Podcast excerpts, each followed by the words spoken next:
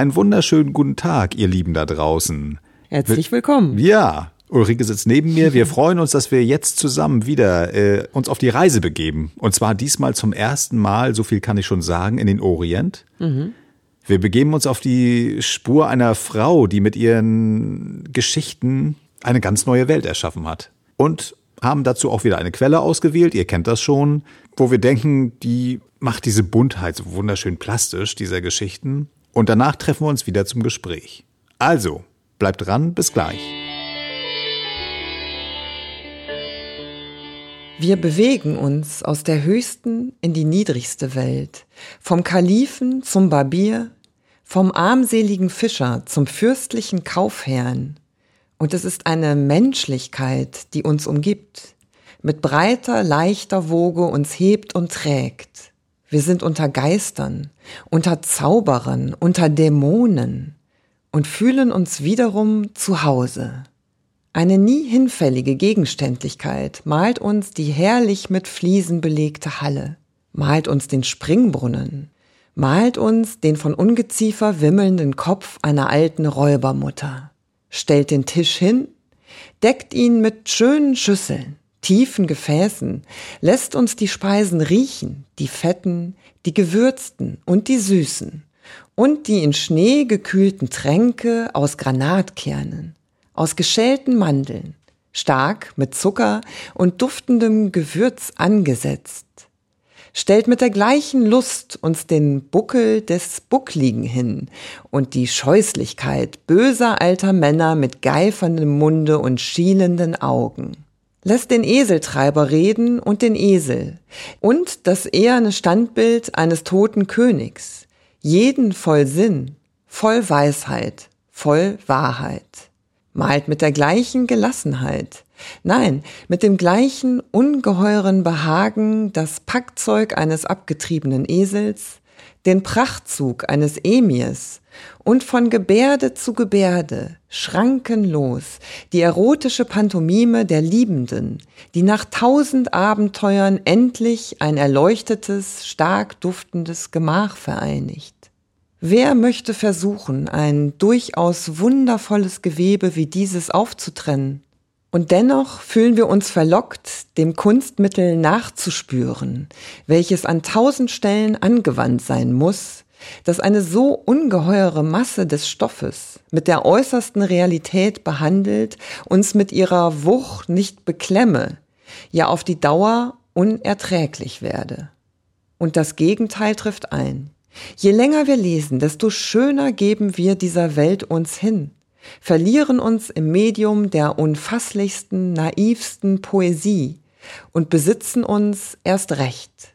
Wie wer in einem schönen Wasser badend seine Schwere verliert, das Gefühl seines Leibes aber als ein genießendes, zauberisches erst recht gewahr wird.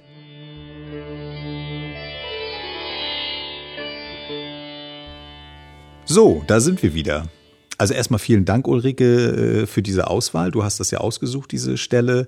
Äh, Finde ich ganz, ganz fantastisch, weil sie so diese Buntheit dieser Welt, die da erschaffen wurde, mhm. durch diese Geschichten so wunderschön widerspiegelt. Und es erinnert mich auch an meine Kindheit, muss ich sagen, weil ich auch, ich kann es ja schon mal auslö aus, auflösen. Es geht um Tausend und eine Nacht. Mhm. Das ist unser heutiger äh, Text, mit dem wir uns intensiv beschäftigen möchten. Und äh, ich habe es natürlich gelesen. Du? Hast, hast ja, du ich habe es auch gelesen. Du hast ja. es auch. Also sind wir uns also einig. Wir haben es mhm. gelesen. Viele von euch da draußen sicherlich auch. Und ich fand das ganz toll. Und ganz kurz zur Einordnung, ähm, diese Sequenz oder dieser, dieser Auszug stammt aus der Einleitung zu der wichtigsten Ausgabe, die im Inselverlag Anfang des 20. Jahrhunderts erschien. Das war die damals vollständigste Ausgabe und äh, der Verfasser dieser Worte jetzt eben war äh, kein geringerer als Hugo von Hoffmannsthal, der von seinem Verleger Alfred Kittenberg, also der Verleger des Inselverlags, wurde explizit darum gebeten, ihm da was zu schreiben, um das eben dieses, dieses sehr aufwendige Werk äh, gut in den Markt hineinzubringen. Und mhm. der Hugo von Hofmannsthal, so viel kann ich noch dazu sagen, der hat sich auch äh, sofort bereit erklärt und hat das innerhalb von 14 Tagen mhm. hat er dieses Vorwort im Oktober 1906, um ganz genau zu sein, äh, geschrieben und seinem ja. Verleger geschickt. Ja, und da muss man dazu sagen, das ist auch nur ein kleiner Auszug aus diesem Vorwort, was wirklich auch in voller Gänze durchaus lesenswert Wahnsinn. ist. Also, äh, und ich finde, was ich besonders wunderbar an diesem Vorwort finde, Mhm. abgesehen von dieser Würzigkeit und, und äh, man riecht ja die Gewürze. Ja, das fand ich so toll. Man, man riecht, man schwelgt, man ist verzaubert, Mhm.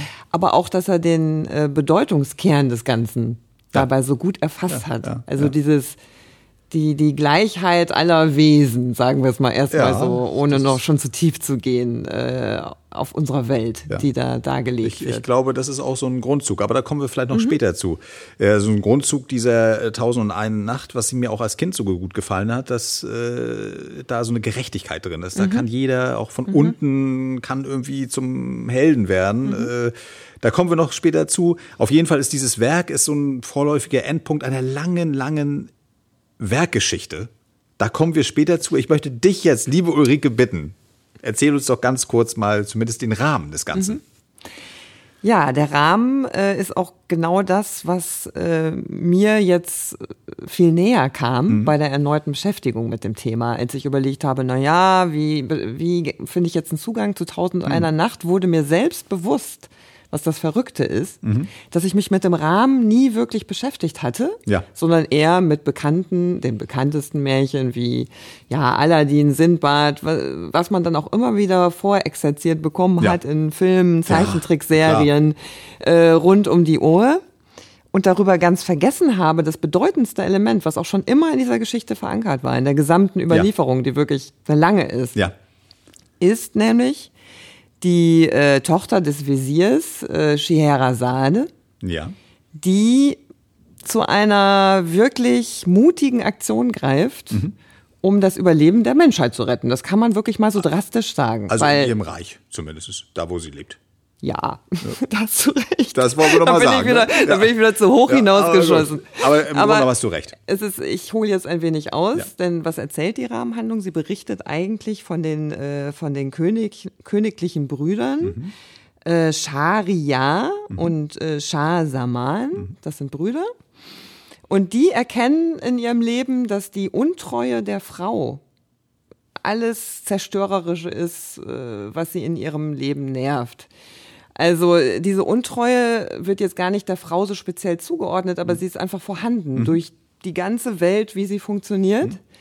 Und sie greifen zu sehr unterschiedlichen Mitteln. Der eine Bruder denkt sich, ja, ich gehe, ich lebe jetzt ohne Frauen, geht ins Zöl- Zölibat. Und der andere Bruder greift zu einer sehr drastischen Maßnahme. Er beschließt nämlich, jede Frau, die er heiratet, nach der ersten Nacht zu töten. Oh, Und das zieht er auch durch. mon Dieu. Ja. Und äh, deswegen äh, kämpft dann Scheherazade Ja. schon in gewisser Art und Weise um das Überleben, weil wir wissen, die Mütter auch die Kinder austragen. Das heißt, irgendwann wäre das ganze Reich, äh, hätte ohne Frauen dagestanden. Okay.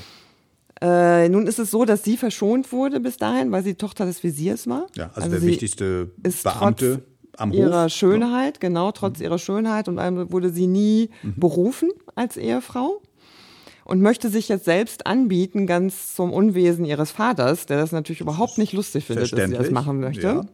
Kann Weil sie sagt, sie hat eine gute Idee, wie sie äh, den, das Unheil verhindern kann in Zukunft.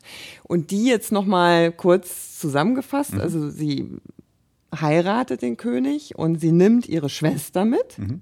Und zwar warum? Weil sie hat die Idee, in, diese, in der ersten Nacht eine Geschichte zu erzählen, Mhm. die an einem Punkt aufhört, der so spannend ist, dass die Schwester fragt, oh, erzähl uns weiter, diese Geschichte kann Mhm. ja so nicht aufhören. Und äh, sie sagt, wenn es mir äh, gegeben ist, den nächsten Tag zu überleben, Mach ich's. dann erzähle ich weiter. Okay, das ist also ein Cliffhanger als, als Grundelement. Sehr Heutzutage sch- würde sehr man clever. sagen, der Cliffhanger, genau. Und äh, ja, dem König geht es exakt genauso. Mhm. Und das zieht sich über viele, viele, viele Nächte hin, Mhm. bis dann, und da schließt sich der Rahmen, die eine Nacht kommt. Mhm. Also das Werk heißt auch im Original Alf Laila war Laila. Mhm. Und das heißt eigentlich genau genommen tausend Nächte und eine Nacht. Mhm. Was ich ganz spannend finde, weil die letzte ist die Nacht der Wahrheit. Mhm. Sie hat jetzt während des Erzählens dieser vielen Geschichten auch drei Kinder Mhm. geboren, weil es ist ein Ehepaar. Also äh, sie treiben auch alles, was ein Ehepaar so treibt und gründen eine Familie und äh, trotzdem herrscht immer wieder das Dam Damoklesschwert der Nacht und das ja. möchte dann Scheherazade irgendwann auflösen. Natürlich. Und äh, bittet so gesehen um Gnade und dann lacht der König und sagt, das wäre schon lange erledigt, das Thema, weil er verzaubert ist von, von der Art und Weise, wie sie erzählt und wie sie ihm treu ist und wie das Leben sein kann. Also er erlebt sozusagen durch die Kraft der Erzählung, dass äh, man zu Weisheit finden kann. Also er lernt daraus. Genau.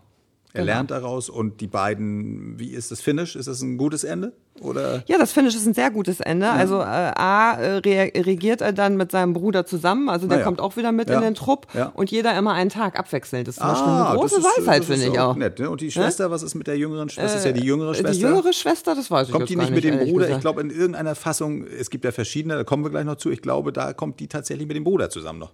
Ah, Ja, ne? Also das wäre ja, das wär ja ein totales Happy das wär- End. das wär- also mir ist jetzt noch äh, im Sinne äh, das Ende, dass dann natürlich darauf hingewiesen wird, dass diese Erzählung immer weitergetragen wird oder diese Sammlung aus Erzählungen, Mhm, um diese Weisheit äh, weiter in die Welt zu tragen. Genau, und das haben wir ja noch mal einmal. Das ist tatsächlich das Ende dieses, äh, also dieser Fassung, die wir benutzt haben.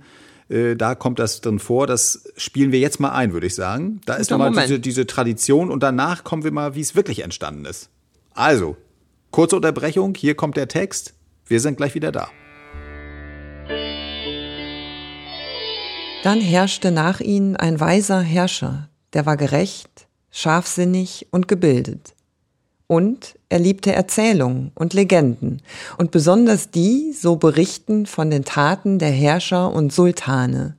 Und er fand im Schatz diese wunderbaren Geschichten und erstaunlichen Erzählungen, die in vorbenannten 30 Bänden enthalten waren. Er las also von ihnen ein erstes Buch und ein zweites und ein drittes und so weiter bis zum letzten.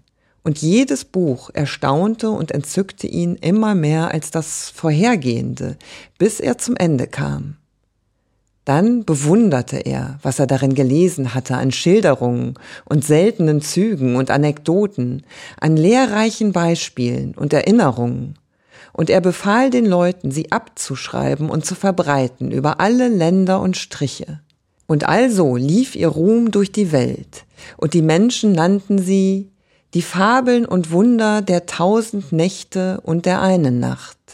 Das ist alles, was uns überliefert wurde vom Ursprung dieses Buches.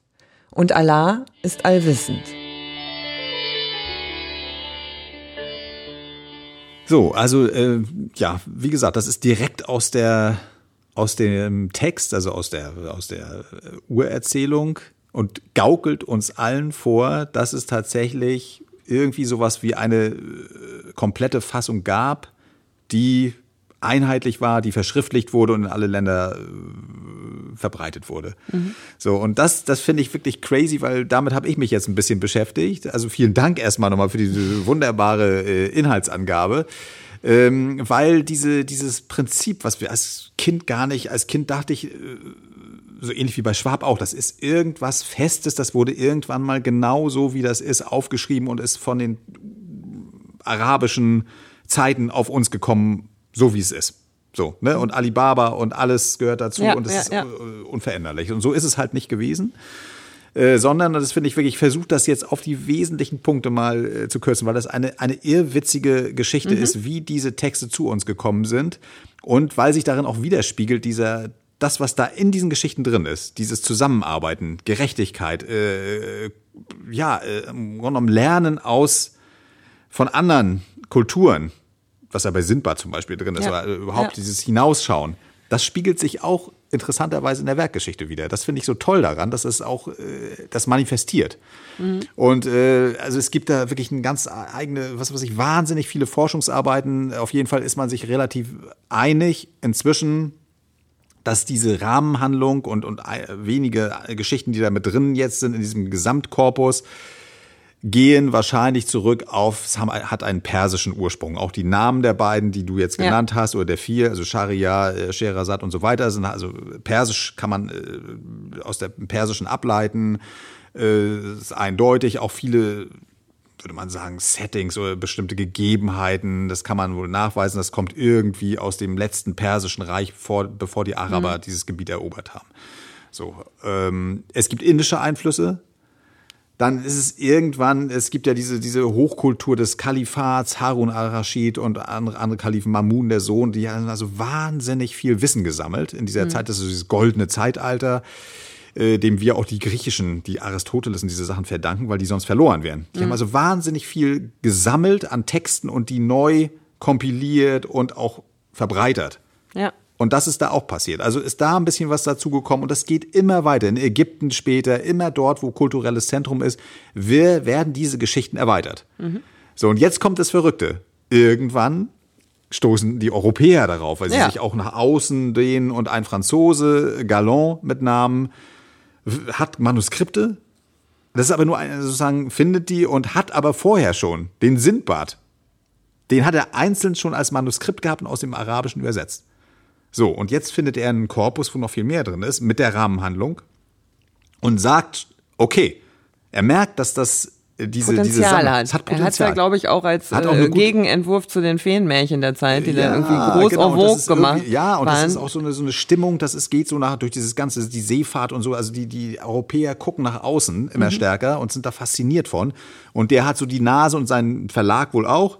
Also macht er einfach Sindbad mit rein, obwohl der da vorher gar nicht drin war. Und das ist das, das Bekannteste. Ist verrückt, ne? Das ist echt crazy. Jetzt geht es aber weiter. Das fand ich echt. So, dann braucht er immer noch mehr Texte. Der Verlag, der mhm. drängelt äh, schon. Also, ne, das ist natürlich alles viel kleiner als heute. Also, trotzdem ist es auch schon so ein bisschen so ein Markt. Mhm. Ist es schon. Und äh, der will mehr haben und dann forscht er danach und lässt sich dann von einem Heute würde man sagen, Syrer kommt also aus dieser Gegend äh, namens Hanna Dijab. Ich hoffe, ich habe es richtig ausgesprochen. Lässt sich da Sachen vorlesen, noch zusätzlich. Und das sind die bekanntesten Sachen. Das sind nämlich Alibaba und die 40 Räuber und äh, Aladdin und die Wunderlampe. Fast hätte ich es vergessen. So, und das finde ich so crazy, weil jeder von uns wahrscheinlich hier würde immer sagen, bitte sag mir irgendwas aus Tausend einer Nacht. Und du würdest immer mit diesen dreien, Sindbad, ja, Aladdin, ja, ja. Alibaba kommen. Das fand ich ganz erstaunlich. Und nur, um noch mal ganz kurz den Bogen zu dem Erzählen, was ja uns immer wieder begegnet, bei diesem Thema äh, zu schließen finde ich es auch extrem spannend, dass er da einen, äh, ja, einen, also einen Freund trifft ja. und dann immer in seinem Tagebuch wohl wirklich zusammenfasst, mhm. was der ihm mhm. erzählt, mhm. mhm. um dann wiederum seine Geschichten, und das ja. ist ja auch ein wesentliches ja. Element, daraus zu spinnen. Wahrscheinlich sind das nämlich auch genau diese drei Geschichten, die am meisten europäisierten Geschichten. Ja, natürlich. Unter anderem, weil er da wirklich aus seinen kurzen Aufzeichnungen hat er die Geschichte quasi neu entworfen. Natürlich. Er hat natürlich ein Vor, also natürlich so jemand wie der Galland, der hat natürlich die antike Bildung in sich drin. Klar. Also Sindbad ist ja ein gutes Beispiel. Da ist der Odysseus ja irgendwie nicht weit weg von. Absolut. Das muss man ganz klar sagen. Das ist also so eine klassische Abenteuer, so eine Seefahrergeschichte, die einfach eine ganz Aventüre. starke, ganz starke Tradition hat und so, also so bringt er seine Farbe rein. Ja. So, das ist aber noch nicht das Ende. Jetzt geht es ja weiter. Also es ist sehr erfolgreich. Diese mhm. Ausgabe ist sehr erfolgreich. In Europa äh, verbreitet sich so über diese äh, äh, damaligen Märkte und sind so erfolgreich, dass es auf einmal wieder zurückgeht mhm. in den mhm. arabischen Kulturraum und wird dort ins Arabische, das ist echt crazy, übertragen, weil die gemerkt haben, also zum Teil, es ist, es, dort gibt's auch neue Zauberei, hätte ich jetzt gesagt. Genau, es gibt dort auch andere, also diese Kompilation, dieses Zusammenführen geht da immer weiter parallel zu der mhm. europäischen Geschichte, geht das da weiter, aber die kriegen das mit, dass das so erfolgreich ist und denken, die können wir nicht weglassen.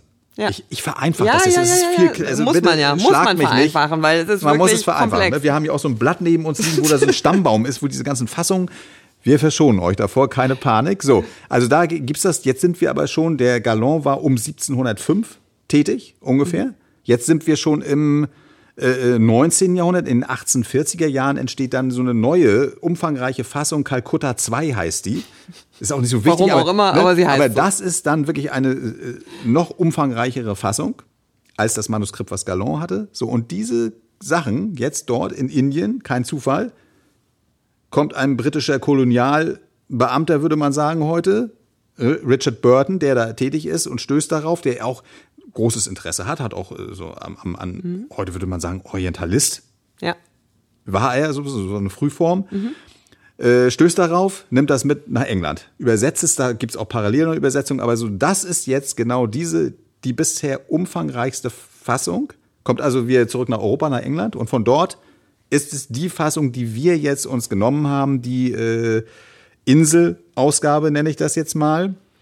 Die wiederum, also der Richard Burton übrigens bringt da auch wieder seine Farbe rein. Ja. Wir sind im viktorianischen eine, England. Eine sehr äh, erotische und sinnliche Farbe. Genau, weil das könnt ihr euch ja vorstellen, also England ne, um 18, wir sind jetzt 1880 inzwischen, also wirklich Höhepunkt der viktorianischen Zeit mit dieser ganzen, diesen ganzen äh, Konventionen, die da sehr streng sind und da bringt er eben diese erotische Note rein. Das ist, wird eigentlich indiziert. Das Buch darf also nicht offen im Handel angeboten werden oder diese Ausgabe, das ist ja eine riesige, ich glaube, das sind äh, zehn Bände oder so, die ungefähr so in den 1880er Jahren erscheinen. Die dürfen also nur an Subskribenten gegeben werden, äh, herausgegeben werden, also Menschen, die sich persönlich identifizieren, Ausweisen als kriegen die volljährig. persönlich. So, die dürfen also nicht in Umlauf gebracht werden. Und das kriegt man in Deutschland mit, dass das was Heißes ist. Mhm. Und jetzt gibt es ein wahnsinniges Re Wettrennen zwischen Mhm. einer, könnte man sagen, einer, einer Arbeitsgruppe in Wien und einer Gruppe in, in, in, im Inselverlag, also in Leipzig, Mhm. die da, äh, also zumindest der, der Inselverleger kriegt es mit, in Wien ist da was am Laufen und deswegen macht er wahnsinnig Druck, bittet den Hofmannsthal, haben wir gesagt, und nimmt sich einen Übersetzer, der für ihn sowieso schon tätig ist, Felix Mhm. Paul Greve. Ja. Und dieser Mensch, der ist, also man kann das nicht mehr nachvollziehen, weil du, du hast es ja selbst gesehen, wie umfangreich das ist, Tausend eine Nacht. Der kriegt das irgendwie mit, in- ich, man weiß es nicht, ich kann das nicht genau, ich weiß es nicht mehr, aber ich denke mal, in einer sehr, sehr kurzen Zeit übersetzt der das ganze englische Ding und bringt aber auch wieder seine Farbe rein. Weil auch der Greve ist ein sehr schwierig, also ein Typ, der nicht irgendwie einfach nur so das ordentlich, sozusagen ordentlich fachgemäß macht. Naja, ist ja auch gar nicht mehr möglich im Grunde. Ne? Äh, Also da nee, kann nee. sich jetzt ja jeder, der das jetzt Ja, unter ja. seine Feder bekommt, Ja, eigentlich überlegen, wie er die Geschichten. Aber ein anderer hätte das wahrscheinlich auch gar nicht gestaltet. geschafft. Also der, der, der arbeitet, der hat immer Geldnöte und der muss produzieren, produzieren, produzieren und macht da alles Mögliche parallel, macht Ja. auch Fehler rein. Aber es bleibt. Aber er schafft es. Auf jeden Fall schafft er es und damit erscheint diese opulente, erste, Pünktlich. sehr opulente Ja. Ausgabe pünktlich. Also der erste Band, muss man sagen, erscheint pünktlich zum Weihnachtsfest 1906. Ah, Alle sind happy, Passend. grünes Leder, es ist toll. Äh, Es ist sehr teuer, diese Ausgabe. Trotzdem ist die in, also, nach, also in drei, in zwei Jahren, also 1906 bis Ende 1908, erscheinen zwölf Bände. Alle zwei Monate einer, also wirklich wie eine Fließbandarbeit. Sehr teuer. Ich glaube, die kostet die Luxusausgabe 84 Mark. Das ist richtig teuer in der Kaiserzeit. Trotzdem weg nach drei Jahren. Also eine wahnsinnige Erfolgsgeschichte. aber gut muss ich sagen, dass der äh, Hofmannsthal das nochmal so schön Ja. zusammengefasst hat, Ja. dass diese Fülle der Geschichten, weil wir verlieren uns ja gerade auch schon Genau, wir der, kommen- ja, ja, wir müssen wieder zurück. Äh, sozusagen in dem Bannkreis äh, dieser vielfältigen Editionen Ja, und Geschichten, die geschrieben wurden. Ja, also ist absolut spannend, aber auch diese Vielfalt der Geschichten wird halt gebunden durch Ja. den Kit der alten Zeit. Absolut. Der ältesten Zeit. Das ist richtig, genau. Also diese, diese, ba diese, diese Grund, das Rückgrat könnte man sagen, die Idee ist schon da. Ja. Und deswegen funktioniert es ja auch so gut, dass diese Geschichte da, das ist natürlich toll, dass Ja. du andere Sachen einbetten kannst. Ne? Also das ist ja, und die Buntheit wird dadurch immer äh, besser und deswegen sind ja auch alle, es gibt ja auch was, was ich auf der ganzen Welt Übersetzungen, sind alle irgendwie fasziniert von, Ja. von diesem Absolut. Korpus Und ich wollte noch mal ganz kurz die Brücke gar nicht vertiefen, aber die Brücke Mhm. schlagen in die Moderne, äh, wo die, die Claudia Ott hat ja die neueste Mhm. Übersetzung von Tausend und eine Nacht bei äh, Beck veröffentlicht. Mhm. Das basiert auf Fundstücken, die sie selbst äh, gefunden hat Mhm. und führt wieder zurück zu der Galon-Zeit. Aber das ist so eine Ausgabe, die werde ich mir jetzt auch persönlich mal zu Gemüte Mhm. führen, weil die tatsächlich noch mal diesen Urzustand, der interessiert mich jetzt natürlich brennend, auch wenn ich Mhm. Natürlich. das absolut faszinierend finde, Ja. was da alles passiert ist in den ganzen Jahren. Aber ich bin jetzt durch diese ganze Beschäftigung mit dem Thema, habe ich sozusagen absoluten Drang zu diesem Urzustand. Ja. Also, Ja. weil da spüre ich eine extreme Kraft drin und was mir persönlich auch gar nicht aufgefallen ist früher. Weil diese Geschichten sich alle so verselbstständigt Ja. haben, ist, dass das ja auch immer so durcherzählt ist im Prinzip, dass du wirklich immer schwingst mit den Personen durch alle Geschichten. Ne? Also nicht nur so dieser klassische Cliffhanger. Du hast sozusagen, das entwickelt sich auch alles weiter. Ne? Der Erzähler selbst, äh, die Scheherazade natürlich und die Schwester und alles, alle schauen dir sozusagen über die Schulter. Und ich glaube, das ist auch das Besondere. Und ich weiß jetzt nicht, die Frage stelle ich dir jetzt einfach mal. Ist das Erzählen weiblich? Tja, das ist eine gute Frage. Also auf jeden Fall ist es sicherlich ein anderes Erzählen, denke ich mal. Also die, die Art der Geschichten, die da erzählt werden, das wäre ja völlig unglaubwürdig gewesen, wenn die jetzt äh, so erzählt werden. Das ist ja auch eine starke Erzählkultur, ja auch im, im orientalischen Raum gab es ja schon und wahrscheinlich auch eher durch Männer durchgeführt, wie auch im europäischen Kulturkreis. Die wandeln, die wandern Sänger und Erzähler. So wird es da ja auch gewesen sein. Und ich glaube schon, dass das auch was Besonderes ist. Mhm. Aber ich würde sagen, wir belassen es jetzt dabei. Ja. Wir haben für euch. Wir überlassen das eurer Fantasie und ja, vielleicht vertieft er auch nochmal eure erste Begegnung oder eine neue Begegnung mit Tausend und einer Nacht. Genau. Und wir haben für euch, äh, weil wir das so wichtig finden, aus dieser Rahmenhandlung, da nochmal ein paar Sachen mhm. eingelesen. Genau. Und horcht rein. Und ansonsten hoffen wir euch, äh, hoffen wir sehr, dass euch das heute wieder gefallen hat und freuen uns, wenn ihr dabei bleibt und die Reise mit uns zusammen durch die bunte Welt der Klassiker fortsetzt. Und äh, wer noch Lust hat, am Ende gibt es noch ein kleines Bonbon. Vielen lieben Dank. Macht's euch schön da draußen. Die Sonne scheint gerade. Wir freuen uns auf die nächste Woche. Tschüss. Tschüss. Scheherazade. Du bist das Wort, das in der Nacht selbst verborgen blieb, um über den Tag hinweg zu erleuchten das erneute Dunkeln. Du bist der Mond, der Mutter aller Sterne blieb, die als Erzählungen in Zeit und Raum immer da funkeln. Lesedusche. Entdecke die wohltuende Wirkung des Lauschens.